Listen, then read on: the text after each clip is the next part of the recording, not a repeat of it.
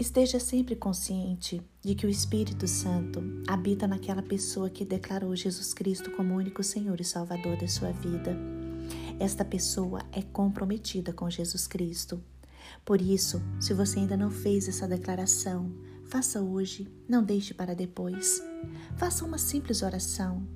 Diga que Jesus Cristo é o seu Senhor e Salvador. Renuncie ao pecado Receba o Espírito Santo como seu amigo e conselheiro.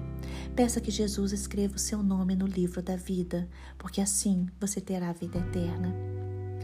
Você estará se comprometendo com Cristo dessa forma e Ele com você. Vocês estarão unidos em uma aliança eterna. Então você poderá dizer, como o apóstolo Paulo: Para mim, o viver é Cristo. Agora, depois de fazer essa declaração, Aprenda a depender constantemente do Espírito Santo. Ele nos limpa, nos consola, nos fortalece e nos enche para que vivamos de acordo com a Sua vontade e não de acordo com a nossa natureza pecaminosa. O Espírito Santo, o seu consolador, está sempre presente. Por isso, busque a sua direção. Em todas as suas decisões, busque o Espírito Santo de Deus. Com os olhos da fé, olhe para o Espírito Santo de Deus e respeite a vontade do Espírito Santo de Deus. Deseje sempre satisfazer a Deus. João capítulo 4, versículo 34 diz: A minha comida consiste em fazer a vontade daquele que me enviou e realizar a sua obra. Faça a vontade de Deus. Dê prioridade aos momentos de oração. Tenha um tempo para o Senhor. Para Jesus Cristo, orar é como respirar. Ele estava sempre em espírito de oração. Jesus estava sempre buscando o Pai.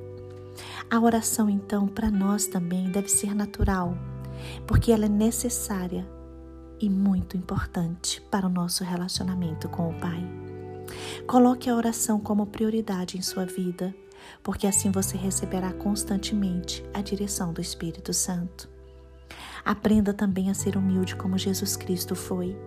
Deixe a humildade guiar e revestir sua vida. Obedeça a Deus, viva para Deus, cumpra as tarefas que o Senhor lhe deu. Procure ser como Jesus Cristo.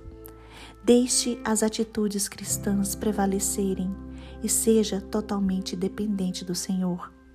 Invista no reino de Deus. Invista naquilo que resultará em vida eterna. Invista naquilo que resultará em galardões e alegria para você.